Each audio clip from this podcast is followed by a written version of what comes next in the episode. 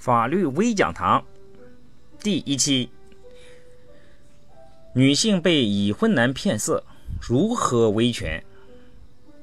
在工作中啊，常有年轻的女性朋友咨询这样一个问题：我被已婚男骗色了，怎么办？一直以来呢，大家普遍认为啊，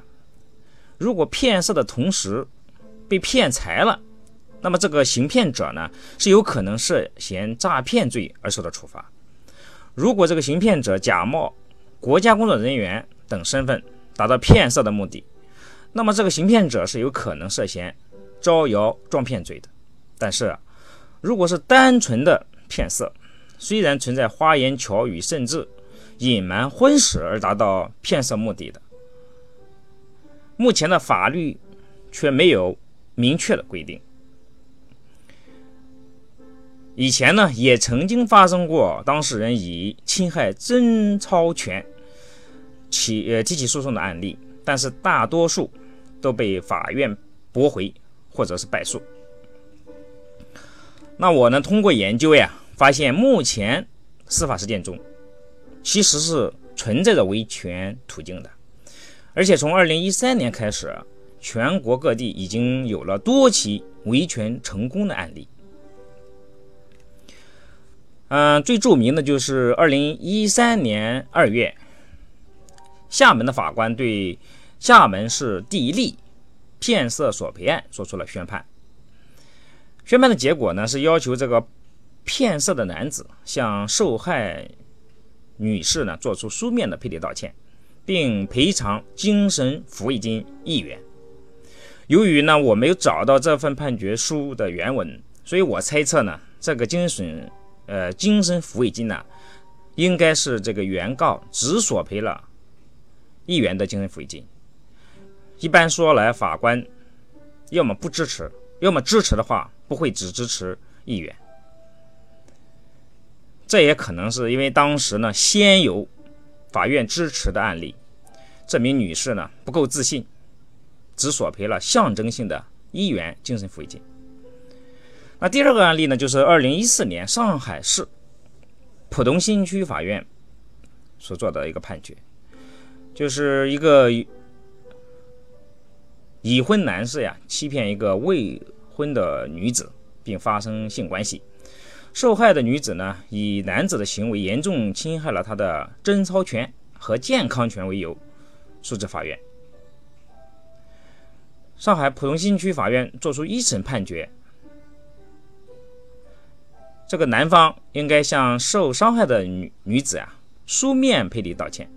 道歉内容要经法院审核，并且要赔偿女方精神抚慰金人民币三万元。经查的判决书啊，这个判决书记载，原告其实索赔精神抚慰金是五十万的，实际呢只支持了三万元。嗯，浦东新区人民法院一审判决后，被告不服，向上海市第一中级人民法院提起上诉。那一中院呢，二审的时候维持了一审判决。那第三个案例呢，是二零一五年北京市朝阳区法院判决的。这个判决认定，被告曹某隐瞒其已婚事实，导致原告郭某。据此与其确立恋爱关系，并发生性关系，呃，认定被告曹某的行为有违诚实信用原则，有悖社会的公序良俗。他的行为呢具有明显的过错，并且原告郭某在与被告发生性关系后呢，怀孕并流产，身体受损，精神受到了刺激，因此被告的行为侵害了原告郭某的人格权利，应当。承担侵权责任。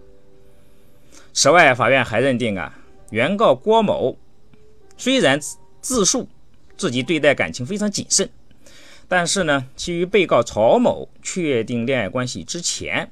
对曹某的婚姻状况等重大信息没有尽到基本审查的义务，从而放任自身处于可能受损的境地，也是有一定过失的。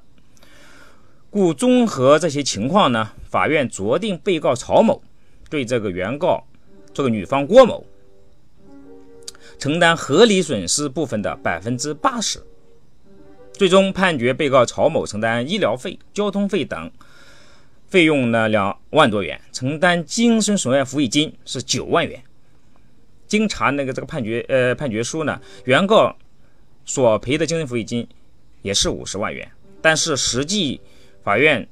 判决被告承担的是九万元。目前是能够找到的案例中支持精神抚慰金精神抚慰金最高的判决。在上述几份法院判决中所引用的法律依据呢，主要是根据《中华人民共和国侵权责任法》第二条、第十六条、第六条、第十六条，以及最高人民法院关于确定民事侵权精神损害赔偿若干问题的司法解释。同时呢，还引用了《中华人民共和国民法通则》的相关规定。那从近年来上述司法实践可以看出来，对于已婚男性啊隐瞒婚史骗色的案件，完全是可以通过侵权之诉进行维权。那法院一般所列的案由是人格权纠纷。当然，对于这个真贞操权到底是否属于人格权，理论上是存在着争议的，但是这不不在本文讨论的范围。另外呢，我们建议，对于热恋中的年轻女性，如果发现呢对方男性异常，那建议保留对方声称自己单身的证据，比如聊天记录呀、谈话录音等等。从目前的司法实践看，如果男方确实已婚，只要女方能够适当的举证对方刻意隐瞒婚史的。法院法院一般都会支持男方侵权责任成立。如果女方存在因此而流产等情形的，还可以索赔医疗费、误工费、护理费、营养费、交通费等费用。当然，同时还是可以索赔精神损害抚慰金的。那最后呢，特别要指出的是，个别年轻的。女性朋友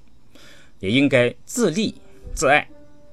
对于明知对方有配偶，与其而与其同居或者发生关系的，如果只是偶尔发生性关系，或者是普通的同居，也就是没有以夫妻名义同居，那这种行为呢属于通奸，并不违法，但是要受到道德的谴责。因此，分手之后呢，